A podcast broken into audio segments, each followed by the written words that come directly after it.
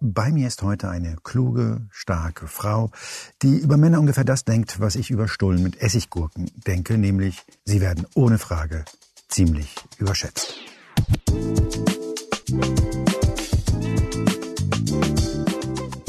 Hier ist Moreno Plus 1, der Interview-Podcast Spiegel. Mein Name ist Juan Moreno und das ist mein aufrichtiger Versuch, keinen Laber-Podcast zu machen. Bei mir ist heute eine grandiose, enorm erfolgreiche Schauspielerin, Comedian und überhaupt tolle Frau. Maren Kräumann ist 74 Jahre alt. Ich erwähne an dieser Stelle, dass sie Frauen liebt, weil sie das gleich im Podcast selbst erwähnen wird und man sonst den Zusammenhang nicht versteht.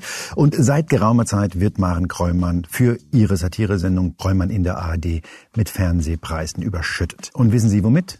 Mit Recht.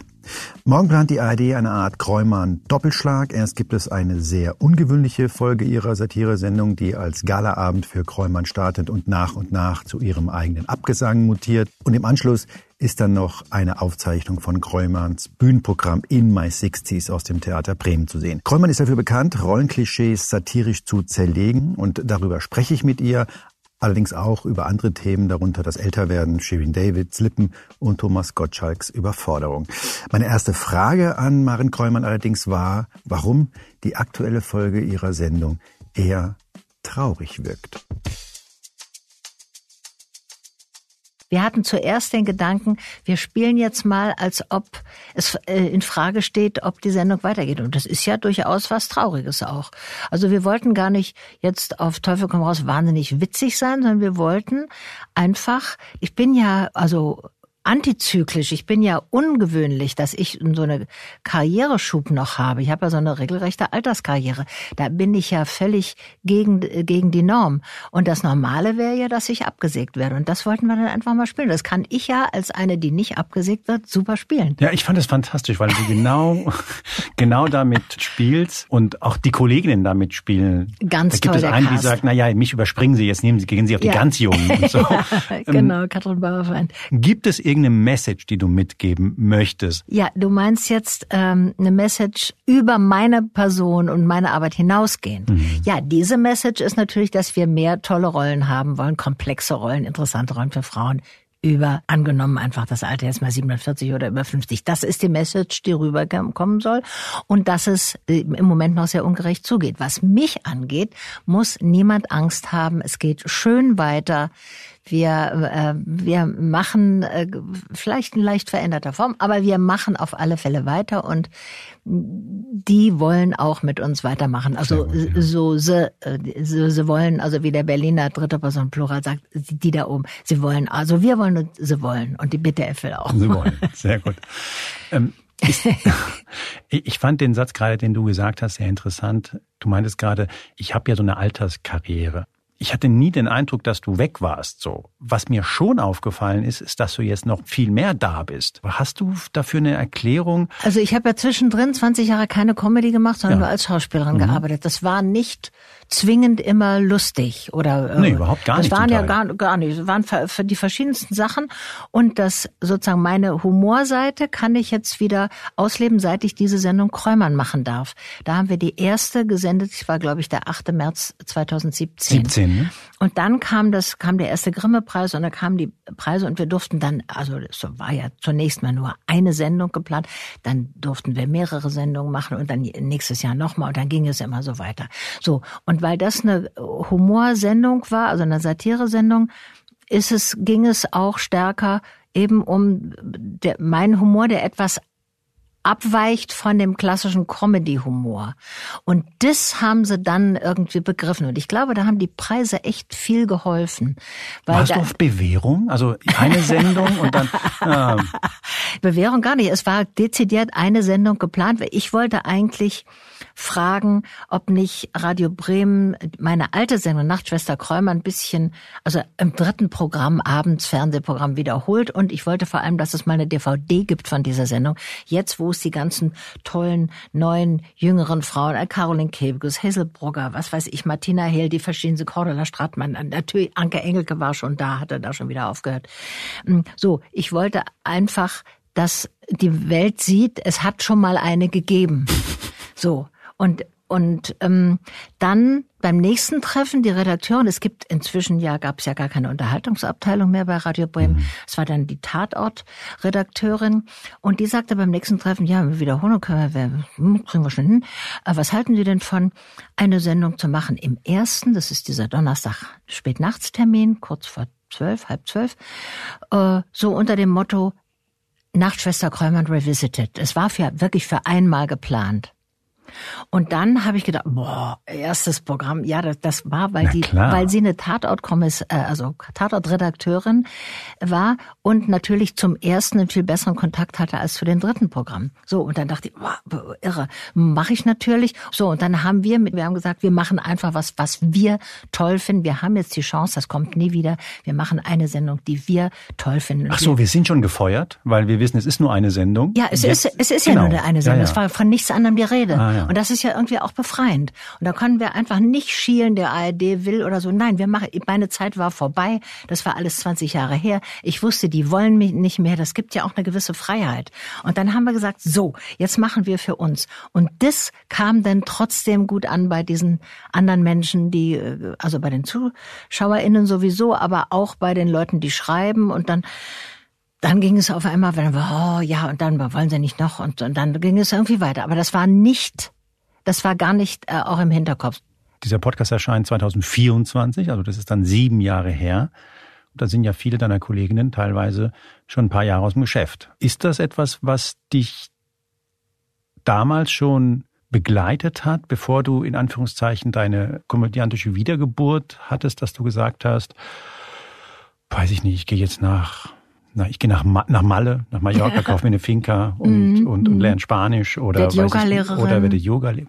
Coach kommt auch. Coach, ich, ganz, viel, ganz viel. Ganz viel, ja. Coach. Ja. Könnt ihr, müsst ihr mir noch überlegen, wofür. Hast du solche Gedanken gehabt oder ist dein Beruf einfach da anders? Es liegt nicht am Beruf, sondern ich habe ja so spät angefangen. Also es wäre ja völlig irrwitzig gewesen. Ich hätte dann gleich wieder ans Aufhören gedacht. Ich habe ja lange gebraucht, bis ich überhaupt angefangen habe. Ich war Ende 30, als ich die erste Hauptrolle im Fernsehen hatte. Du hast ein Soloprogramm ganz am Anfang, so, ne? Soloprogramm auch, auch war ich auch schon Anfang 30, ja. war ich auch schon so mit 33 und so. Ich habe ja lange gebraucht, um mein Studium zu machen. Mhm. Habe aber parallel immer schon ein bisschen gespielt und habe meine Gesangsstimme entdeckt. Aber wurde sofort entdeckt? Kann man nicht sagen. Irgendeiner also, von Radio Bremen hatte ich relativ ja, früh. Ja, der hatte mir, also der äh, Unterhaltungschef von Radio Bremen, der hatte mir schon während meines oder kurz nach meinem ersten Bühnenprogramm auch angeboten, eine Halbstundensendung mal zu machen. Da habe ich mich nicht getraut, weil das war ja mein erstes Bühnenprogramm gewesen. Es war mit Musik. Ich hatte da eigentlich ja nur, äh, er hatte mir angeboten, eine Fernsehsendung zu ja, machen. Ja, okay, Fernsehen, so ja. und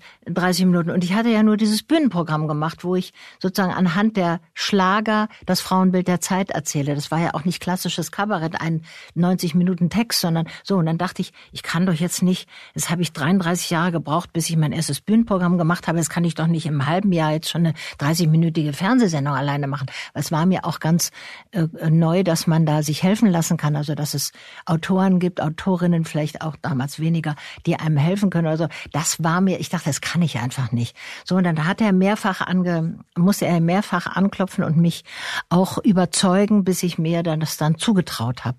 Und er hatte aber diese, er hatte das schnell gesehen. Und ich habe ich hab noch mhm. nicht gekonnt. Qualität hat Konsequenzen. Ich muss nur dran, nur dran denken, weil das ist heute vielleicht bei den Jüngeren möglicherweise gar nicht so präsent, aber Fernsehen war damals auch echt eine Nummer so. Fernsehen Natürlich. war. Also ich war Praktikant beim WDR, bekam dann eine Stelle bei der Süddeutschen Zeitung. Meine Eltern meinten, du warst doch schon beim Fernsehen. Verstehst du? Also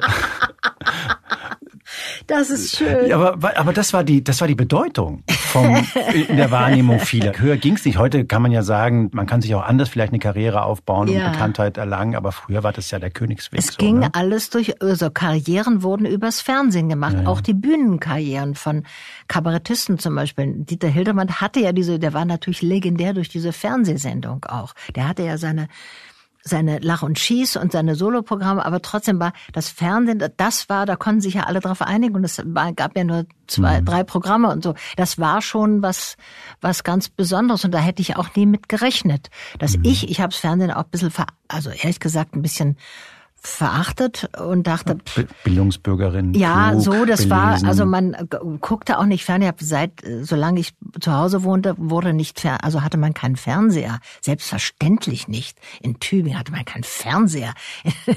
In den 60er Jahren oder 70er, also das ähm, war völlig undenkbar. Und meine Mutter sagte ja auch immer, als ich ihr dann sagte, ich habe eine Rolle in der Serie, dann hat sie gesagt, äh, du weißt ja, Kind, ich gucke grundsätzlich keine Serien.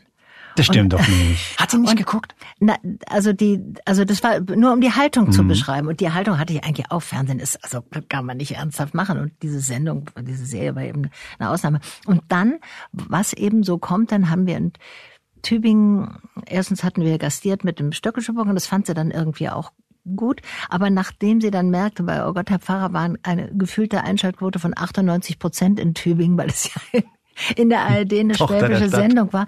Und, mm, und dann das alle geguckt, dann hat sie gesagt, so, ich mache ich jetzt, ich mache es jetzt so. Ähm, ich mache die Sendung an, aber ich stelle den Ton leiser und wenn du kommst, dann stelle ich den Ton laut. Ich meine, es ist ein bisschen albern, aber es ist auch echt süß. Ja, es war ganz süß. Und ich glaube, nachher hat sie aber auch. Ja, sie hat das nie im Leben durchgehalten. Nee, nee, ich glaube auch. Aber, aber das, das zeigt einfach die Haltung. Also mhm. Fernsehen war einerseits unerreichbar, andererseits aber auch ein bisschen verachtet. Und das war aber ganz gut, weil ich von Anfang an eigentlich so eine Distanz zum Fernsehen hatte, dass ich auch dachte, das muss ich nicht machen. Also wie gesagt, Bühnenprogramm wäre das wär's und irgendwie so, aber dieses Fernsehen, na ja. Und deswegen hatte ich so eine etwas unbekümmerte Haltung auch und konnte da auch kritisieren und dachte, nee, das gefällt mir nicht oder Oder so. beim ersten Mal Nein sagen, ne? Ja, zum mhm. Beispiel. Mhm. Also Nein sagen ist auch sehr schwer natürlich, wenn man so ein Angebot kriegt. Mhm, Aber ich merkte, ich, ich merkte dann, dass es wirklich eine tolle Serie war, von mhm. Felix Hubi damals mhm. geschrieben. Also das war da, aber das, da hast du schon recht, das war was ganz Besonderes. Und ich dachte, ah, jetzt bin ich beim Fernsehen, Wahnsinn. So, weil das ja auch alle guckten. Das mhm. ist ja anders als heute. Meine ganzen jüngeren Freundinnen und Freunde gucken natürlich gar nicht mehr, haben gar keinen Fernseher mehr. Also bei uns war die Prägung komplett anders. Meine Eltern, klassische Gastarbeiter. Also ich würde sagen, der Fernseher war Erziehungsberechtigter. Ja. Und ähm, wie ging es dir denn bevor diese 2017 Chance äh, da ging es mir sehr gut. Ich war ja eigentlich. Du hast nie ähm, damit gehadert, weil ich kenne ältere, ehrlich gesagt, oft Typen, also Männer, die schon damit hadern, dass sie so in so ein Alter kommen, wo sie so einen gewissen Bedeutungsverlust dann spüren ja, ja. und, und das, so. Das verstehe ich. Das kenne ich, also das kenne ich von anderen Leuten, die waren dann früher schon bedeutend und erfahren ja, dann so, eine Bedeutungsverlust. Ich war ja nicht bedeutend. Also ich habe das Gefühl, ich habe so eine große Karriere ja gar nicht gemacht. Naja, deswegen, das stimmt ja. Also ja, schon schön. Ich war ja, ich deswegen sage ich, ich war glücklich. Ich war glücklich, dass ich in diesem Beruf arbeiten konnte und davon leben. Das hätte ich ja nie gedacht früher. Mhm. Und ich habe auch tolle Rollen gehabt und also zum Teil, also was weiß ich, Klimawechsel, wo ich Doris Dörrie kennengelernt mhm. habe oder so, da dachte ich, oh, jetzt, hab ich, jetzt darf ich mit Doris, arbeite ich mit Doris Dörrie. So, das, das war, da waren tolle, tolle Sachen dabei und ich war eigentlich ganz happy und auch zufrieden mit mir, dass ich das irgendwie ganz gut hingekriegt hatte. Ich war extrem ausgeglichen und zufrieden. Und du hast es so sehr hübsch, ich glaube, Gesichtsprominenz hast du es genannt? Gesichtsprominent. Ja, ich bin äh, äh, Gesichtsprominent. Also, dass die Leute äh, das Gesicht schon mal gesehen haben, aber nicht wissen, wie man heißt. Also manchmal kriege ich auch Autogrammwünsche und dann schreibe ich und dann sagen, der ist so unleserlich, können Sie es bitte, äh, können Sie es bitte Ach. leserlich schreiben? Dann merke ich, Sie wollen eigentlich wissen, wie ich heiße.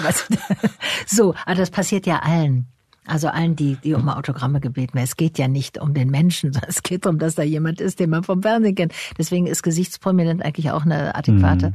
Kategorie, Kategorie. Aber du warst gar nicht so traurig genervt oder in so einer Situation, in der man sagt, ich muss mein Leben, wie gesagt, Coaching oder Mallorca, ja, Finca. Na, überhaupt gar nicht. Also ich finde, dass das recht äh, gut alles ging. Und ich hatte ja also es war ja eine ganz kleine Delle, was die Auftragslage angeht, nach meinem Coming Out. Das war aber auch nicht schlimm. Ich habe ja immer gearbeitet. Also ich war nie Hartz IV oder irgendwie, dass ich Stütze hätte kriegen Auch keine nein. Selbstverständlichkeit bei vielen keine, Schauspielern Nein, und, und das fand ich, das fand ich auch also groß für mich wunderbar. Und äh, also ich habe äh, das war eine kleine, also das zeigte sich im Grunde daran, dass ich andere Rollen, also nicht mehr die, die Protagonistin war, sondern irgendwie supporting, aber durchgehend in der Serie oder so, zum Beispiel mein Leben und ich. Supporting, also Nebenrolle, aber wichtig. So, das war total okay. Also ich war, war sehr zufrieden und fand das mit dem Alter ja sowieso, ich fand das ein bisschen affig, dass diese Frauen, diese Kollegin von mir immer sagen, was glauben Sie, wie alt ich bin? Ha, wie alt schätzen Sie mich denn? Und so, das fand ich immer extrem ätzend und ich habe bei meinem ersten Bühnenprogramm schon angefangen, mein Alter zu sagen. Da war ich, äh, da, da war ich ja 33 und das musste ich, weil ich ja über die 50er Jahre gesprochen habe und die haben mir nicht geglaubt, dass ich da schon gelebt habe. Zum Teil, weil ich also jünger. ja, jünger wirkt. Und mhm. da habe ich, hab ich natürlich gesagt, ich bin Jahrgang 1949. Und das, dieses Jahreszahl kam in jedem Bühnenprogramm, wenn immer ist jemand interessiert oder auch nicht, habe ich das gesagt, weil ich auch merkte, das ist ja fast ein Tabu, weil Schauspieler sich immer so vage, Schauspielerinnen, muss man sagen, sich immer so vage halten mit dem Alter. Und alterslos ist ein Na, großes Ich weiß Kompliment das noch. Ich glaube, ich habe es irgendwann mal erwähnt, Jahre her. Ich, ich weiß nicht mehr, bei wem es doch, ich weiß, bei wem es war, ich sag's aber nicht. Die war stinksauer, also so richtig sauer. ja, ja, ja also, ach, was denken Sie? Hm? Ja, ja. Ah, diese Koketterie finde ich so furchtbar, furchtbar. Und dann, es hängt natürlich damit äh, auch zusammen, viele ähm, reisen auf dem Ticket auch Kindfrau und da ist es schon blöd, wenn man dann 40 wird. Irgendwie, wenn man eigentlich auf, auf noch mit der Piepstimme... Ja, ja. So, so, so verstehe ich schon. Aber Kindfrau-Konzept finde ich ja sowieso auch ziemlich blöd. So, naja, jedenfalls dachte ich, dem muss ich entgegentreten und immer offensiv mein Alter mhm. sagen. Und mein Vorteil war ja, dass ich nie als diese junge, naive, niedliche besetzt war, weil ich ja schon 37 war. Also ich habe diese Phase ja komplett Ach, übersprungen. komplett übersprungen, klar. Ja, klar, klar. weil ich war nicht mit, mit 17 oder mit 21 ja. war ich, also ich war, da habe ich Tübinger Zimmer, der tapfer Theater gespielt, aber Fernsehen oder vor einer mhm. Kamera war ich nicht. Das heißt, die Zeit warum? Das heißt, ich konnte auch gar keine keinen Abschwung oder so bemerken oder dass ich jetzt eine Änderung meines Images machen muss, weil ich hatte ja von Anfang an dieses die, ja, war in dieser Marktlücke emanzipierte Frau, patent, aber doch sympathisch. Bisschen, hm, hm, aber sie ist doch ganz nett und genau. auch blond, da denkt man, da kann nichts Böses von kommen und so. Und, und deswegen habe ich das mit dem Alter, das war äh, gar nicht so ein, so ein Thema. Ich habe halt geguckt. Ich habe vor ein paar Wochen angefangen, ich wollte es zu Ende lesen, bin noch nicht dazu gekommen. Ich habe angefangen, ein Buch zu lesen von so einem Soziologen aus den USA. Das heißt ähm, The Happiness Curve. Und da geht es so ein bisschen darum, dass viele Menschen, wenn sie im Alter sind, 45 bis, sagen wir mal, 50, so eine Delle haben. Mhm. Und dann geht's denen nach und nach und nach besser. Und mhm. ich habe hier mal in dem Podcast äh, Christian Wulff interviewt, dem ehemaligen Bundespräsidenten. Ja. Und der sagt, das sei bei ihm ganz genauso. Also mhm. das ist so die ganz harte Zeit, das wären so in den also 40er Jahren so. Und dann wurde es immer, immer besser. Also ich glaube, ich möchte dich fragen, geht's mir ab jetzt immer besser? Ich finde ja. Ich finde ja, ab jetzt, also ich hatte ja eher diese Phase, wo alle anderen die Kinder gekriegt haben und verheiratet waren bei den Klassentreffen oder mhm. so oder zu Hause. Wann kommt und, denn? Zugenommen und haben bei allem Respekt. Ja, ja, stimmt auch. Oder schon verbeamtet oder irgendwas vorzuweisen, was Eltern oder die Erwachsenen gut finden. Und das hatte ich ja, da musste ich mich immer durchmogeln. Meine Mutter sagte immer, ja, also du machst Hörfunk und du machst auf der Bühne. Was soll ich denn den anderen sagen, was du beruflich machst? Das war ein großes oh, Moment, Problem. deine Brüder, glaube ich, Juristen, habe ich das richtig verstanden? Drei Juristen ein, äh, ein Philologe, ja, also ein Lehrer. Volle Punktzahl so. Ja, ja, so. Normalerweise wäre ich da auch, ich habe ja auch das die Literatur und Sprachwissenschaft ja studiert und es war auch gut für mich und so, dass ich gehöre da auch rein. Aber dann wollte ich doch was äh, machen, was mhm. weiter weg ist von dem, was meine Eltern gemacht haben.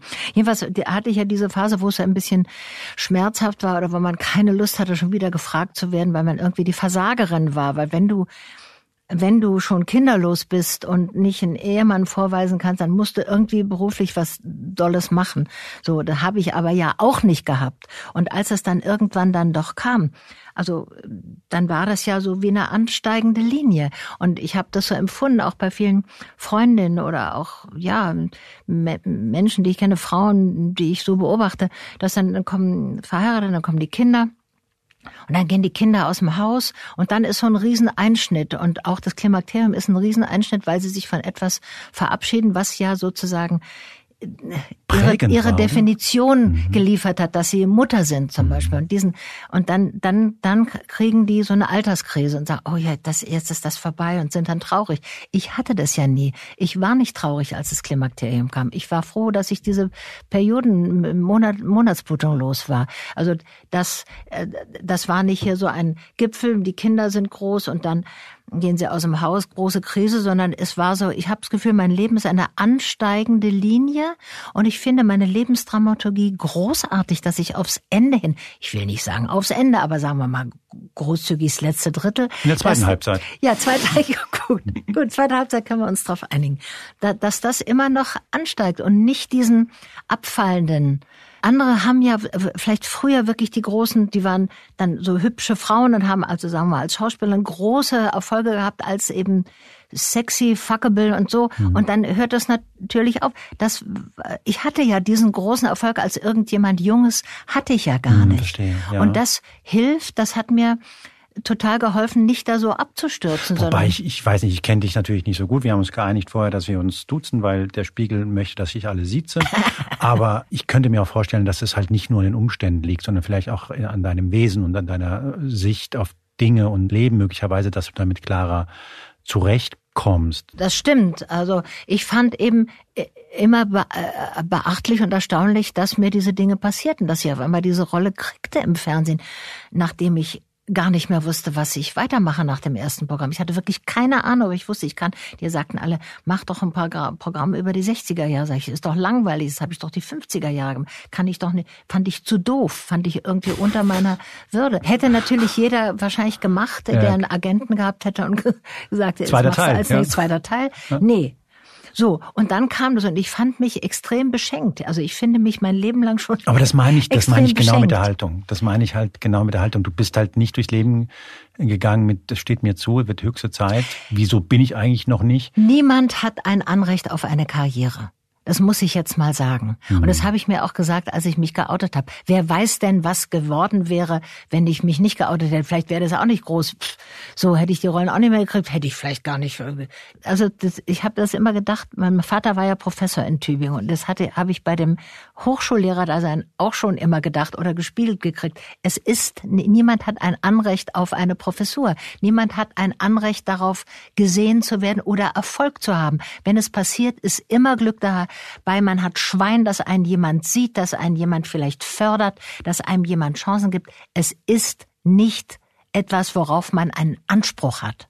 So, und das hat mir auch geholfen zu sagen, ja, jetzt spiele ich eben die Rollen dann und das war auch war auch toll. Ich habe ja andere Dinge entwickelt. Ich habe dann wieder als als ich gar nicht mehr unterkam, dann bei Comedy äh, Formaten, nach, nachdem meine Sendung Nachtschwesterkammern also abgesetzt war, habe ich halt dann wieder, da habe ich dann ein Bühnenprogramm gemacht, wieder das, das nächste im Jahr 2000. Und zwar über die 60er. Über die 60er, so ungefähr, so. Und das, das hat mich dann, das bringt einen ja zu anderen Dingen. Und das ist ja auch sehr erfüllend. Und ich war mir immer bewusst, dass ich da was mache, was total unterm Radar ist, der öffentlichen, der überregionalen Medien. Und ich hatte trotzdem für meine Bühnen, das hieß damals gebrauchte Lieder, das, das ähm, Programm, hatte ich immer so ein Publikum, also mein Ziel war zwischen 200 und 400 Leuten. Das fand ich viel, wenn man, wenn man das jahrelang spielt. Das fand ich super und ich war total dankbar. Und selbst wenn das keiner sieht von denen, die drüber schreiben, weil sie sagen, da ist so eine Tussi aus dem Fernsehen, die singt jetzt Schlager, weil sie es nicht begriffen haben, dass es wirklich ein ernstzunehmendes feministisches Entertainment-Programm ist und dass sich das nicht ausschließt. Glamour und Feminismus schließt sich nämlich nicht aus. Gut, hatten sie alle nicht begriffen. Aber egal. Ich liebe amerikanisches Entertainment Entertainment, bin gleichzeitig eine europäische Feministin. So, und dann habe ich das versucht zusammenzukriegen. Und das war eine große Befriedigung, muss ich sagen. Und mir hat auch geholfen, dass ich dann wirklich auch so Resonanz kriegte aus der LGBT Community, damals noch ohne die zusätzlichen Buchstaben hinten, so dass, dass, dass, dass gesagt wurde, das war wichtig, dass ich mich geoutet habe. Für viele, gerade junge Frauen, junge Lesben war das total wichtig und es war etwas Sinnvolles, weil ich ja sowieso dachte, dass das Fernsehen ist grundsätzlich eigentlich eher unseriös und ein bisschen trivial und man muss schon gucken, dass man irgendwie so auf einmal hatte ich etwas, was ich selber akzeptieren konnte als Lebensinhalt oder mhm. als sinnvolles Leben und das hat mich ja auch natürlich sehr froh gemacht. Mhm. Das war ja, das war das war auch toll und diese diese Resonanz da hatte ich das Gefühl, etwas ein klein bisschen irgendwie mitbewegt zu haben. Es gibt ja diesen Spruch, wer nicht mit der Zeit geht, er geht mit der Zeit. Ah, ich musste kurz denken. Ja, verstehe. Ne? Schiller, nicht von mir natürlich. Ah, Schiller, äh, doch. Ja, ja, ja doch. ja, ja. Ich kenne nur den Spruch. Ich war, ich war mal beim Fernsehen. Ah, also Fernsehen bildet ja. Und das könnte man ja denken. Man könnte ja denken, okay, ähm, so 2017, da kommt diese Vogue-Debatte, dann kommt später wird auch die MeToo-Debatte und so, dann hat die genau das passende Programm zum Zeitgeist. I don't know.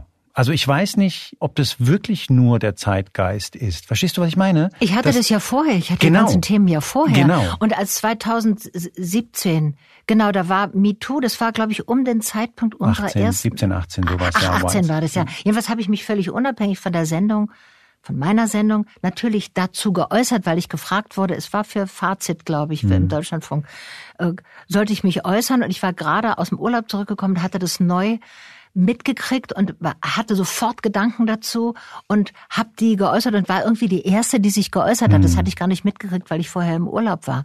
Und dann ging ich rum, dann war Markus Lanz und so, da habe ich dann immer meine Sicht so erzählt und da war ich irgendwie die erste bei dem Thema, also die sich so ohne Zwang, äh, das war noch un, also ja, aber nicht strategisch hatte ich den nee, Eindruck. Nee, eben nicht, nee, nee. Nee, weil das, äh, das war ja ein Thema, was mich ja, interessiert hat, was mich immer schon, mhm. was ich mich immer schon bewegt hat. Und das haben die dann irgendwie auch gemerkt. Und dann wo musste ich viel so, wurde ich viel so angefragt für Statements und so. Weil, natürlich, weil die das gemerkt haben, weil das auch irgendwie angenehm ist, wenn du merkst, ein Mensch hat wirklich das Anliegen da und zieht es nicht nur so ab. Weil jetzt ist es angesagt, das kriegt man ja auch mit Kolleginnen von mir oder so. Ja, das meine ich, dass stimmt, man, dass man ja. sich dann denkt, ach wirklich, du bist wirklich so engagiert in der Thematik. Hätte ich es gar nicht gedacht, so. Ja, das, äh, das geht mir auch selber so, dass ich lieber Menschen sehe, denen ich glaube, äh, denn ich glaube, dass ihnen das aus dem Herz kommt. Mhm. Zum Beispiel, ich habe ähm, nur Beispiel, Gegenbeispiel. Also ich finde ja Kate Blanchett ganz ganz tolle Schauspielerin und jetzt kriege ich auf Instagram immer so Bits von ihr eingespielt und es ist immer so perfekt, so politisch, dass ich inzwischen sofort weiter scrolle, weil ich finde, ja. es ist so kalkuliert, dass es mich nicht mehr erreicht, obwohl ich die mal groß, also verehrt habe. Außerdem stört mich ihre Verbindung zur, Indust zur Kosmetikindustrie. Das ähm, finde ich ein Fehler, dass sie das macht. Aber das sind so private Sachen. Aber da geht es mir so. Ich merke, es ist kalkuliert und es rührt mich nicht und ich will es auch nicht mehr sehen. Aber das ist gerade genau, da ging meine Frage hin, dass man ja, du hast es ja gerade gesagt, man nimmt es nicht allen immer so ab. Und es, es wächst das Bedürfnis nach Leuten, wo man denkt, die meinen das. Also das kommt ja hinzu. Mhm. Wir sind alle jetzt eine, wir sind eine Generation, naja, mehrere Generationen, die wahnsinnig versiert sind, medial, nicht nur Social Media, sondern alle wissen, wie es ist, wenn man in der Talkshow sitzt, wenn man ein Mikrofon äh, vor die Gosche gehalten kriegt, wie man sich so ungefähr äußert, was man nicht sagen darf und so. Wir sind alle so wahnsinnig versiert und in dem Maße, wo es alle können, alle haben irgendwie mal ein Statement schon gegeben, da wächst auch die das Know-how im Erkennen, ob jemand tatsächlich eine Substanz hat in einem Thema. So, und das kam mir dann irgendwie zugute. Und das hatte ich ja nachweislich, weil man in dieser Sendung Nachtschwester Kräumann auch schon sehen konnte, diesen Sketch mit über sexuelle Belästigung und so. Das kam mir dann zu Hilfe. Mhm. Ich frage mich gerade, ob du dazu eine Meinung hast. Ich habe die Sendung nicht gesehen, Thomas Gottschalk. Mhm. Und diese Debatte mit dieser Shirin jungen David mhm. sehr, sehr, sehr erfolgreichen Sängerin mhm. Shirin David. Mhm. Hast du das gesehen? Ich habe zufällig, ja, ich habe parallel geguckt, immer, ich habe irgendwas anderes geguckt und ab und zu mal zu Wetten das geguckt und ich fand, die hat sich super geschlagen die hat ihn so ein bisschen dekoriert und äh, alt aussehen lassen. Das fand ich gut. Also jetzt ist das ist ja nicht eine Perso Person, die ich sofort ins Herz schließe, weil man sieht irgendwie doch stark operierte oder oder äh, Eingriffe, sagen wir mal, in, in eine bestimmte Richtung, die ich jetzt gar nicht so, das spricht mich jetzt nicht direkt an oder so, da würde ich nicht sagen, äh, hör mal dolle Frau oder so. Und wie sie das aber gemacht hat, war super. Und ich denke ja schon länger, wir alten Feministinnen denken immer, Feministinnen müssen so aussehen wie wir. Das stimmt nicht. Es gibt eben äh, äh junge, jüngere Frauen, die sie auch schwerst bearbeiten lassen und die auch, für die ihr Aussehen wahnsinnig wichtig ist, die aber auch feministische Aktionen machen. Manchmal sind sie auch nur emanzipiert. Also ich sage jetzt nur, also muss man ja unterscheiden, nicht jede emanzipierte Frau ist eine Feministin. Aber wenn sie schon mal viel Geld verdient, finde ich das auch super. So, und wenn sie selbstbewusst ist und sich da nicht an Karren fahren, ich finde, das hatte zumindest was Feministoides. Ah, ich bin so hin und her gerissen. Oder? Also grundsätzlich gefällt mir, also grundsätzlich bin ich, habe ich ja vorhin gesagt, mit Fernsehen aufgewachsen. Thomas Gottschalk stand für mich kurz vor der Heiligsprechung. Ja. Und äh, ich Wie später dann für die Journalisten Harald Schmidt. Ja, kann man der so sagen. Ja der war kurz auch, vor der Heiligsprechung. Das war un ja, Ich weiß nicht, ob kurz vor der Heiligsprechung. Ich glaube, der war. Also, er war heilig Ich glaube, wir, wir hätten schreiben können, er läuft über Wasser. Ja, genau. Ja, genau. Mhm. Was ich schon in dieser Sendung, ich habe mir so einen Clip angeguckt, schon total nachvollziehen kann, ist so die erste Frage, äh, hättest du gedacht, dass du jemals neben mir auf dieser Couch sitzt, ist natürlich, das sagt natürlich viel mehr über, über Thomas Gottschalk, als ihm lieb sein kann. Ähm, aber auf der anderen Seite tue ich mich schwer mit diesem Feminismusbegriff, weil ich Shreen David tatsächlich ein paar Mal gehört habe. Ich kenne ihre Texte und in ihren Texten kommt sie so rüber, dass sie sagt, also ich benehme mich als Objekt, aber Objekte kosten Geld und äh, wenn du genug Geld rüberschiebst, dann äh, kommen wir ins Geschäft. Das gibt einige Songs, die das so andeuten. Äh, ah ja, deuten. ich kenne ihr Werk gar und nicht ich so hab, gut. Und da bin ich in diesem Spannungsfeld, verstehst du? Auf der einen Seite verstehe ich total, dass eine starke Frau sagen kann, wenn ich ein Objekt sein will, dann bin ich Objekt. Auf der anderen Seite denke ich, nein, mach das nicht, du musst das nicht tun, du musst diesen Typen nicht gefallen, gefallen. weil du glaubst. Mhm. Dass ich finde es ja auch schwierig. Also ich versuche das zu analysieren. Ich finde ja, die sind vom Frauenbild her, sind die präfeministisch und vom Finanzverhalten sind sie postfeministisch. Ja, so, das muss man ja. so aufteilen. Ja, ja, das ist ein schöner Gedanke, ja. Weil die machen ja, verdienen viel Geld, das ist grundsätzlich zu befürworten. Es ist alleine aber noch nicht ein Indiz für Emanzipiertheit. Das sagen sie ja auch bei Kim Kardashian immer, dass sie so, weil sie so die Ikone Milliardärin der, ist und viele sagen, das ist äh, wahnsinnig feministisch und entwickelt und sie sind eine Selbstermächtigung, dass sie ihr Gesicht gestalten oder ihre Figur gestalten, wie sie es wollen. Ja, Bloß, dass sie das machen, heißt ja, dass sie schlechter sich behandelt fühlen, wenn sie es nicht machen. Und das ist doch der Punkt, wo wir ansetzen müssten, dass es nicht so nach dass das Kriterium Physis nicht das einzig Entscheidende ist. Und da würde ich als Feministin alten Schlages dann eher ansetzen und sagen, so, das verweigern, das braucht ihr doch nicht zu machen. Wieso machen jetzt auch die intellektuellsten Frauen irgendwie machen, äh, irgendwie, wenn sie dann auf Instagram sind, merkst du, ja, egal. Oder nicht egal. Aber, Aber also es ist, ist genau ein großer Druck, weil das ist, das ist, das Bildmedium verlangt eben bestimmte Verhaltensweisen und, und den, die kann man aber doch auch immer unterlaufen. Also ich, mhm. ich versuche zum Beispiel bei Instagram, ich lerne es ja erst, ich bin ja da nicht, bin ja da so nicht so versiert, aber ich finde immer, es muss ab und zu mal ein ungeschminktes Foto muss irgendwie ja, dazwischen genau sein oder Punkt. so. Total. Also ich habe vor kurzem mit einer Professorin in einem ganz anderen Zusammenhang gesprochen, Hannah Bast, Informatikerin, brillanter Kopf. Und äh, ich sagte, na ja, der Respekt gegenüber Frauen, der nimmt zu, gefühlt. Und dann sagt sie, ich weiß, was du meinst, aber ich glaube nicht. Und da meinte sie explizit, wenn du auf Instagram mal schaust, was dort als Frau, als Frauenbild, als, ja, ja. als Ziel vorgegeben wird, junge, brillante, kluge, wunderschöne Frauen glauben, dass sie so eine Optimierungsnotwendigkeit ja. haben. Ja. Eigentlich musst du nichts machen. Und dieses so. Gefühl würde ich doch lieber äh, vermitteln, dass wir auch, dann müssen wir ja äh, an unserem Schönheitsbegriff arbeiten. Mhm. Was, was halten wir für schön? Und diese alle, die jetzt mitmachen, so zu sein, dass es bei Instagram gut ankommt, perpetuieren ja den, mhm. den, so ein herrschendes konventionelles Bild. Und man könnte es ja gerade man könnte es ja gerade konterkarieren, man könnte was ganz anderes machen. Ich merke jetzt schon, dass es auch so alte Leute Role Models gibt, die kriege ich ja auch auf Instagram dann, aber das sind auch wieder ein spezieller Typus, also meistens 100 Prozent tätowiert, dünn, ausgemergelt, gut aussehen, sowohl Männer als auch Frauen, aber dann bestimmter Typus, die auch ihr Leben lang Yoga wie, gemacht wie, haben. Wie sieht man da aus? ja, so ein bisschen, die sind meistens so hippie-mäßig angezogen mit different layers und äh, verschiedene Sachen übereinander und Stiefel, also nicht, nicht die Frauen nicht tussig, also die haben dann auch manchmal weiße Haare, graue Haare, einen grauen Zopf oder so, aber immer noch so eigentlich wie aus einem Bühnenbild entsprungen. So, und so eine, irgendwie eine Frau, die, wen finde ich cool? Was weiß ich, Patti Smith, Jenny Holzer. Mhm. Wie, was haben die an? Die haben, äh, schminken sich überhaupt nicht und Jenny Holzer hat immer irgendwie ein T-Shirt an und die ist immer bei ihren Pferden und hat irgendwie eine Jeans und ist anders Statement. Also modemäßig wäre das maximal Helmut Lang, aber ganz bestimmt nicht äh, Deutsche und Gabbana, Deutsche oder Versace ja. oder so. Und so. Und diese Frauen finde ich ja, das finde ich sind Ikonen und die, da liebe ich, was die denken, was die, was die Fantasie ist und dann finde ich die auch, das sind mögliche Role Models für, für mich, wie die sich auch kleiden. Da sind sie auch schön. Ich finde, ja, ja. weil es genau zu ihnen passt, weil mhm. sie extrem entspannt sind, mhm. auch in die, dieses an sich rummachen hat ja was extrem unentspanntes, weil es ja nie genug ist. Die signalisieren ja diese Frauen, die sich so bearbeiten, wo manche Feministinnen sagen Selbstermächtigung, das ist grundunentspannt. Man merkt, es muss immer noch die Lippe noch dicker und Abgesehen davon, als Lesbe kann ich mich mit diesen Schwanzlutschlippen gar nicht identifizieren. Das ist nicht mein Fachgebiet.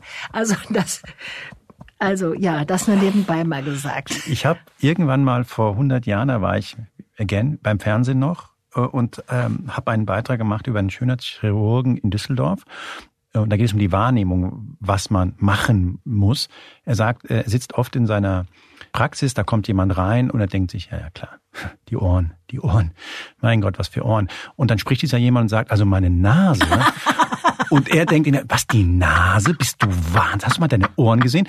Und, und so viel, und, und so viel zur Objektivierbarkeit von Schönheit. Ja, ja, ja. Ähm, vielleicht heißt es auch nur, dass wir jetzt gerade ein Gespräch von etwas älteren Menschen führen. Und Jüngere, das, die uns hören, denken, was habt ihr denn nicht verstanden? Das ähm, kann sein, aber zum Beispiel Schönheitsideale, da leiden ja bestimmte von den Jüngeren auch drunter, dass wir an unserem Schönheitsverständnis arbeiten müssen. Das sehen auch jüngere Menschen, mhm. glaube ich, ein, dass es total ungerecht ist und einseitig. Und ich bin ja immer für, für Diversität, also für Vielfalt. Und ich finde ja, ähm, äh, also natürlich kann, können alle machen, was sie wollen, aber wenn, wenn ich das Empfinden habe, die verspüren einen Druck, das zu machen. Die mhm. machen es gar nicht mehr, weil sie es schön findet, sondern weil der Druck so groß ist, auch gerade bei Schauspielerinnen, da ein Riesendruck. Ja, machst du es jetzt oder willst du jetzt noch weiter spielen, die Liebhaberin oder nicht? So und wenn wenn es so ist, dass du es machen musst, weil der, der, das allgemeine Bild so ist, dann geht ja was schief. Dann ist es ja auch keine individuelle Entscheidung. Und keine Ermächtigung. Also wer hat die Ke Macht? Keine Selbst, ja, genau. keine Selbstermächtigung, sondern gebe ich dieser, diesem machtvollen, dieser machtvollen Definition von mhm. Schönheit, die mir vorgesetzt wird, mhm. irgendwie nach. Und hm. deswegen, wir müssen andere, schön viel, äh, ganz andere Gesichter zeigen, mhm. alte, aber auch nicht dann nur diese Späthippies, die Yoga machen, die ich dann auf diesen bunten, mit diesen Hippie-Klamotten dann sehe auf Instagram, sondern ja, mal eine, eine, eine dickere Frau oder einen dickeren Mann oder ein, ein, ja eine Art, also zum Beispiel was gar nicht gut ankommt, sind intellektuell wirkende Menschen. Das finde ich, das wird immer total diskriminiert.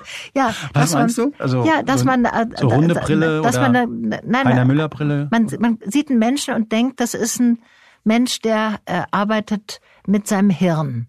So, das wirkt nicht sexy. Also gerade bei Frauen war das immer die Kontraindikation für Attraktivität, für being fuckable. Also zum Beispiel bei mir lesbisch, feministisch, tendenziell etwas intellektuell. Intellektuell war das Schlimmste. Das möchten sie gar nicht. Also Lesbe, ja gut, wenn Sie es nicht sagen. Feministisch, so sind sie alle irgendwie ein bisschen, aber intellektuell. Lasst uns das doch bitte. Und das ist dasselbe, wenn dann die wunderbare, wie heißt die, Claudia Neumann, Fußball, moderieren Fußballspielen oder ein Länderspiel moderiert oder so bestimmte Bereiche dazu gehört. Also ich rechne jetzt unter intellektuell auch Fußball, Fußball, Politik, so, also allgemeine Erklärung der Welt möchten Männer nicht, dass es Frauen machen. Mhm. Und wenn sie so aussehen, werden sie gedisst. Also Kabarettist heißt ja, Kabarettistin, ich sage, worüber gelacht wird. Da habe ich eine Machtposition. Und äh, das ist ein Grund, warum Frauen so wenig positiv befeedbackt wurden, die das, die wenigen, die das mal machten, dass man das eben von der Frau nicht das soll, das soll die nicht machen. Das ist ein total interessanter Gedanke. Natürlich bist du in einer Machtposition. Ich schaue im Theater im Zweifel zu dir auf. Du schaust zu mir runter und du bestimmst, wann meine Lachmuskeln aktivieren. Und selbst wenn ich mir vornehme, nicht zu lachen, wenn du deinen Job kannst, mache ich es trotzdem. Und das mhm. ist und ich setze die Themen. Und du das sagst, worüber ist, wir reden. Das ist, das ist das Entscheidende. Das ist das Intellektuelle daran. Ich, meine Beurteilung entscheidet, ob du jetzt lachst. Also, und meine Formulierung. Aber so. Und das ist, glaube ich, was, was ein letzter Punkt ist, wo, wo bestimmte Männer sagen, das, das soll sie, das müsst ihr uns lassen. Es war mal, ich habe das oft schon auch zitiert, in der in einer großen, von mir sehr geschätzten Tageszeitung gab es bei einem Verriss der Sendung von Anke Engelke, als sie damals Harald Schmidts Sendung übernommen hatte, gab es den Satz, und wollen wir uns wirklich von einer Frau nach 23 Uhr die Welt erklären lassen? Fragezeichen. Und das ich war ganz froh, das zu lesen, weil das war das, was ich empfunden habe, was so ist, was keiner sagt. Und da haben sie es jetzt geschrieben und deswegen erzähle ich das seit Jahren immer. Das, das muss man sich auf der Zunge zergehen lassen. Und das ist äh, ein Beleg, einfach ein Beleg dafür, was ich sowieso immer schon dachte. Okay, mein erster, mein erster Wunsch für 2024, Maren Kräumann, erklär mir weiterhin die Welt. Vielen Dank. Oh, ist schon vorbei? Ja, ist vorbei. Ah, ja, ich, ich danke dir. Das war Moreno Plus Eins, heute mit Maren Kräumann. Und ich glaube, dass wir die Frage, ob man sich mit einer überzeugten Altfeministin gut und lustig unterhalten kann, spätestens nach diesem Gespräch für immer ad acta legen kann. Und wenn das geklärt wäre, bleibt mir nur noch Danke zu sagen fürs Zuhören und Dank an meine tollen Kollegen Julia Parker, Janis Schakarian und Philipp Fackler für die Hilfe. Mein Name ist Juan Moreno. Moreno Plus Eins erscheint immer mittwochs, und zwar bei spiegel.de und überall da, wo es Podcasts gibt.